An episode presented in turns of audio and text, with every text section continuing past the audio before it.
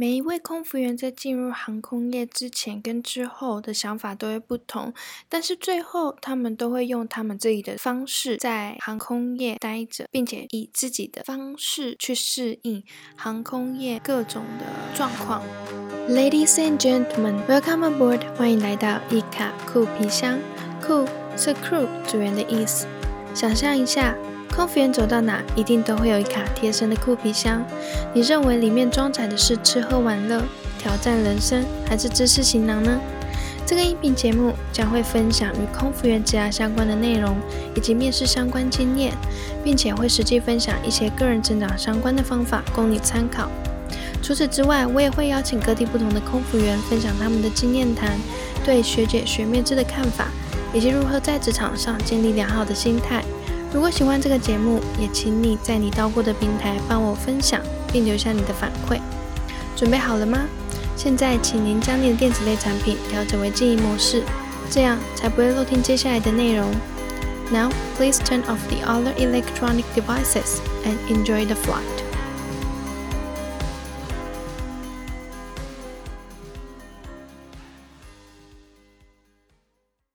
那我们今天邀请到前远东航空、现役长龙航空的空服员 Zoe 上来聊聊他在远东航空的一些看法以及想法。那他是如何经历过一段学姐学妹制的小故事之后，来到长龙航空，他还是能够适应呢？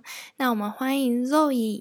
Hello，嗨，我想问一下，你之前在那边两年多，你大概飞行小时是多少啊？嗯，我们一如果以平均来说，一个月大概是七十七十到七十五左右，平均这样下来的话，大概是一千七到一千八。那呃，远东航空是你在毕业之后的第一份工作吗？对。那你那时候在考远东航空的时候，你在面试的时候有印象最深刻的？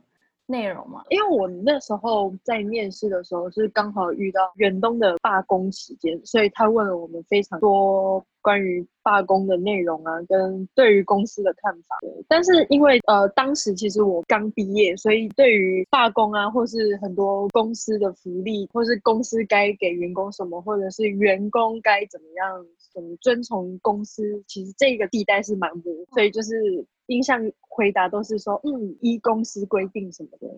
那你那时候在考远东航空的时候，他们是什么原因罢工？也是因为公司给的福利，他们觉得薪水跟我们所付出的劳力跟时间是不成正比，跟公司上级反映，但是可能公司都没有给予标准或者是很正当的答复，变成说公务员开始用罢工的方式。那你这样很刚好，因为你刚好在考远东航空的时候也遇到罢工。然后考长龙航空的时候，也刚好才经历过一段罢工的时期。真的，我真的跟罢工非常有缘。之前有听说远东航空在面试的时候非常看外表，是真的吗？呃，我觉得多少都会诶，然后再加上考官员也很重要。那你们那时候公司飞行的航点大约有哪些？嗯，其实我们远东是以国内为主轴，就是金门、澎湖。然后包机的话，就是会有花莲、台东；国际线的话，就是比较以二线城市为主轴，岘港啊、柬埔寨、大陆比较多二线城市。那日本的话，就是定期航线的话，就是新新泻。那像什么福岛啊、福冈，都是以包机为主。那你们那时候会过夜吗？就都没有。就是来回班。那所以，如果说你在远东航空，因为每一家航空公司对大家来讲，可能刚开始去考试都会很害怕有没有学姐学妹制。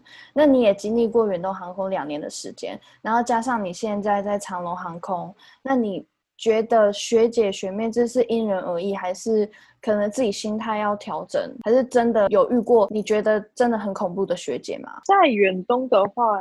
因刚开始有，就是学姐学妹制蛮重的。可是我觉得在每个职场上面应该都会有这样的情况在。然后呃，在远东，其实我那时候就是已经适应学姐学妹制很重这个东西，所以我觉得在长隆，我觉得我还蛮适应的，就是不会有太大的反弹。那在远东航空，那那边的学姐学妹制是像类似像什么？可能你要先问学姐有没有吃饭。对，像我们服务完乘客的话，我们会有。中间有一小段时间是休息用餐时间的，对，可能我们就会说哦，学姐，那你先吃，然后我们等他吃完我们才会吃，或者是可能选餐的部分的话，就是会说哦，学姐你先选，剩下就是我们吃，或者是我们用餐的时候可能在地面用餐，那我们最小的话，我们最小的学妹我们就会就是可能帮每个学姐都排好纸巾啊，什么时候，然后排好便当，就是他们选好便当，然后帮他们排好便当。呃，有时候学姐可能会说没关系，你先休息，然后他来就好。可是我们在远东的话的文化就是会说，看到学姐在做事，我们就会说哦，学姐我来，学姐我来这样。对，所以在成龙的话，就是我已经有点把远东的文化带过去，变成说在长隆很习惯这种东西，到现在都还蛮适应的。然后也没有觉得说在长荣遇到很多很可怕的学姐，因为我觉得主动跟你很积极的心态让别人感受到的话，通常学姐基本上不会。用太恶劣的态度去对，所以心态感觉也很重要，很重要。对对，主动跟心态就是让别人感受到说，哎，你是很认真想要学习，然后很主动的想要帮忙。我觉得应该是在各个的。行业都是这样。如果说你在当空服员的过程当中，已经让你觉得，哎，在这个环境里面你觉得还不错，那你有没有曾经遇到要求比较多的乘客？有，在远东真的遇到很多。远东比起大的航空公司，它是很小，所以它用的很多资源都是比较精简。有些乘客会觉得说，我们毛毯数量非常少，就是上的话，就是跟其他航空公司比起来，我们上的数量都是有限。然后又很少，然后我们也没有提供抱枕，然后报纸的数量也是非常非常少，然后乘客就会抱怨说，为什么长荣或者华航都有，然后你们什么都没有，然后他们可能就会在机上一直骂啊，然后你就会用一些很委婉态度就说，哦不好意思，因为可能我们公司的数毛毯数量那些都有限，就因为有时候机上很冷的话，他们会觉得说毛毯为什么只有可能二十条、三十条的数量。尤其是在冬天，很容易遇到这种情况。然后也因为这些东西很长，就是被客诉。如果你一开始让他上机，觉得哦，你毛毯什么没有，报纸也没有，抱枕也没有，他可能开始后面就会开始找你麻烦。可能你餐点的数量不够，乘客真的就会直接在机上骂。到夏天的话，就是我们因为我们用的机型是很久以前的麦道，所以机上夏天真的是超级热，就是很像没有冷气，就算在地面打冷气车也是完全。真的是很像蒸汽室，然后因为我们以前都是要做 live demo，就是我们真的夏天做 live demo 都是两边的汗全部都是一直这样流下来，下班制服全部都是湿的，脚全部都是黏的，我们都蛮适应的，因为我们都觉得这种问题我们没办法，公司可能没有换飞机，我们也没有办法解决这个问题，而且我们冷气已经打到最强，它的冷度就是有这个极限，就是冷度就是这样，夏天真的。飞那种岘港啊，或者是澎湖那种，有些乘客可能就会就是热到啊，气到就会直接骂我们，然后直接在我面前脱掉衣服说说你看多热啊，什么什么之类的，然后带有一些威胁的语气啊，然后他也没看到我们空服员旁边都在流汗。女士们、先生们。飞机到达安全高度，准备贩卖免税品。现在可以解开安全带，起身活动一下喽！想要零成本建立自己的音频节目，开启自己的副业吗？以前的我总想着建立音频节目是不是要先花费大笔成本，准备器材，以及花好多时间去研究每个平台的属性。今天我想告诉你一个好消息，我是零成本开始我的音频节目。底下我会附上三天免费音频课程，填写 email 就可以开始免费上课喽。希望未来能在音频节目上听到你的声音。如果喜欢这个节目，我想邀请你到 Apple Podcast 上帮我打新评分。你的反馈是这个节目持续下去的动力以及改进的方向。最后也别忘了订阅这个频道哦。飞机即将下降高度，让我们系紧安全带，继续听下去吗？接下来我想要问你，前面我们谈到每一家航空公司都有学姐学妹制，那你有提到说可能调整自己的心态去适应每一家航空公司，待起来你也不会觉得在学姐学妹制的部分上面让你压力很大。但是我想问问你，待过的航空公司里面有哪一个部分的学姐学妹制的小故事吗？我记得我刚上线的时候，其实我觉得你在地面所教的那个只能就是你大概脑袋有一个流程。但是其实你没有操作过的话，你对你那个东西还是很陌生。我记得我有一次是第一次卖免税品，然后我在那一趟飞行前，我就有先问同学需要准备什么什么东西嘛，因为我们以前的东西很精简，所以什么我们自己都要准备很多账包。计算机挂钩啊，千账板那些都是要自己准备。第一次卖免税的时候，我就没有准备计算机，因为其实卖免税品的 POS 机里面有计算机，所以就其实不用特别准备。然后我记得那个学姐就是她那时候看我在点免税品，然后她就说：“你怎么动作那么慢？”我就说：“哦，学姐，因为我今天第一次卖免税品。”她说：“上课都没有教你吗？你这个都不会什么什么？”他就开始一直狂电我，因为那个学期是我们在远东。就是非常有名的，就是电宣电最小学妹的一个，就是鬼啦，就是鬼学姐。嗯，然后我记得那一次我跟她飞到，我其实也觉得就是不会带着很恐惧的心情，我就觉得哦，反正我就做好自己的事情，怎么样就好。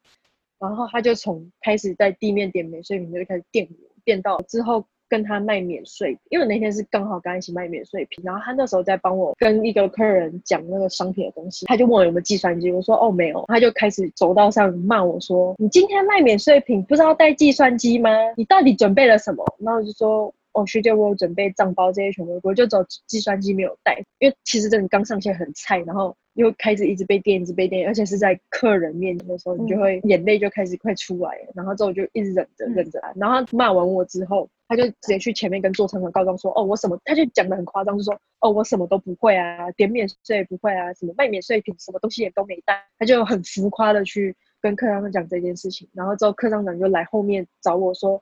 你为什么今天要卖免税？什么东西又没有带？我就跟他说，我只有计算机没有带，其实就很委屈嘛。然后就是眼泪就已经流下来。然后之后，哦，就因为其那个航班还有其他学姐，然后他们就跟我讲说，哦，就是他比较喜欢电学妹啊，或者是什么的，他们就跟我讲说，其实计算机根本就不用带啊，什么的，他就跟我讲。然后之后有一次。又跟那个，因为其实我们远东人很少，所以遇到的几率真的是非常大。嗯，然后有一次我飞其他航班也是跟他飞，然后那时候其实我就已经大概飞了半年左右，就是大概对流程都还 OK，蛮熟悉的，就是蛮上手的。然后我就遇到他，因为其实每个学姐都每个学自己做事的方法，那可能说他今天搭配到的组员跟他。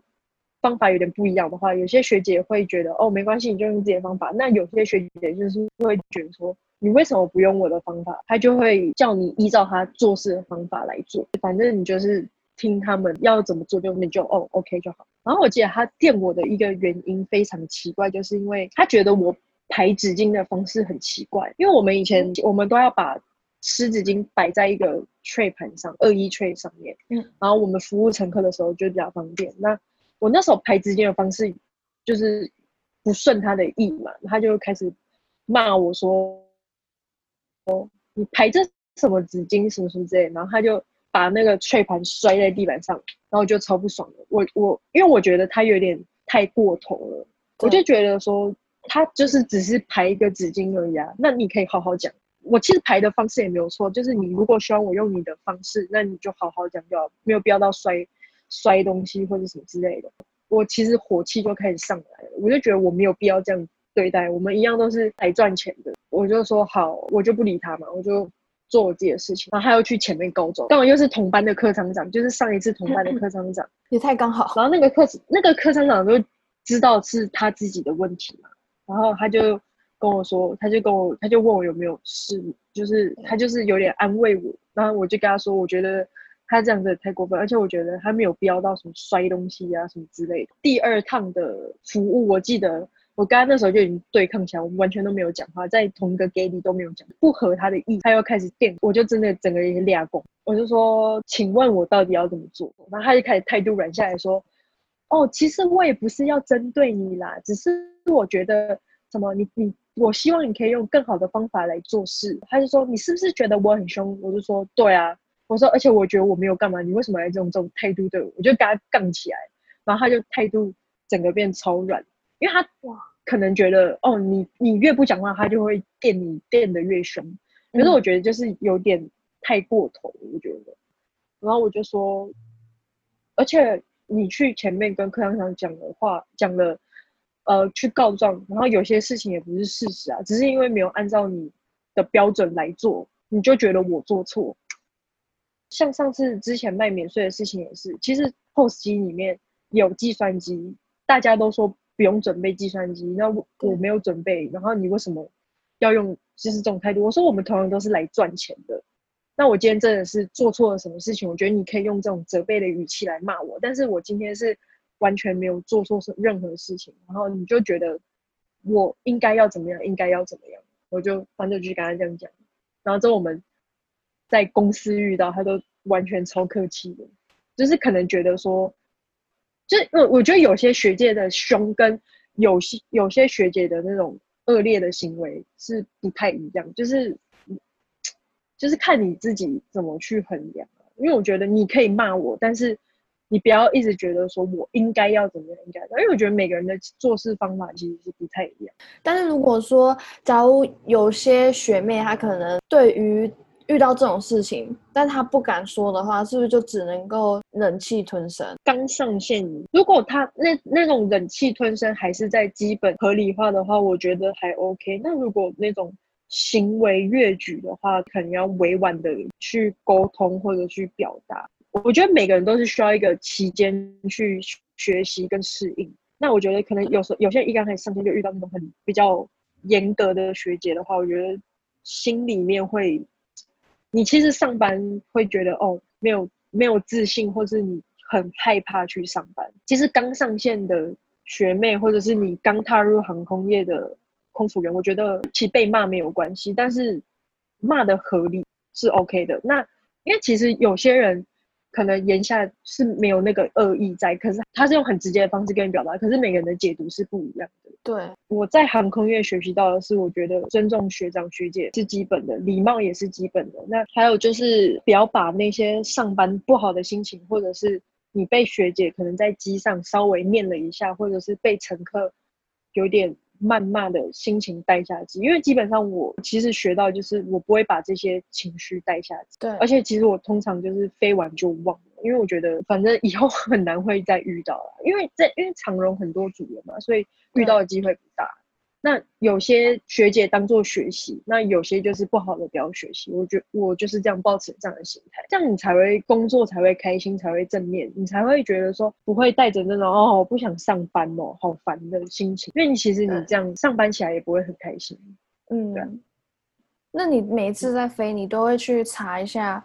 可能今天会不会跟鬼飞吗？以前刚上线会，可是现在就比较不会。每个人定义的不太一样。飞行前有读书有准备，其实每个人别人都感觉不到。然后不会就是问，对你不要不会还装会，然后装懂。然后做错了，跟那如果要请你跟刚上线的空服员对学姐学妹制的这个制度很担心害怕的话，你会跟他们说什么话，鼓励他们一下？一刚开始上线应该都会带着很畏惧的心情，或者是会觉得怎么办，我都不太会，然后做事又很慢，跟不上学姐的脚步，不熟悉。可是我觉得这些都是熟能生巧的，你就是多做，主动去做，主动去学习。对。那遇到不合理的话，就是要表达出来，可是也是要用委婉态度去让别人知道。因为在这个环境下，可能对大家来讲，不管是工作也好，做什么也好，就不像作业员，可能你每一天遇到事情有。一半以上的事情大部分是一样的，因为我们每一天可能飞的人也不同，然后遇到的乘客也不同，可能在这个环境下会遇到不管是学姐学妹制的压力啊，或者是乘客带给你的压力，那你是怎么样去调试压力的？可能放假的时候去逛街买个东西，鼓励自己。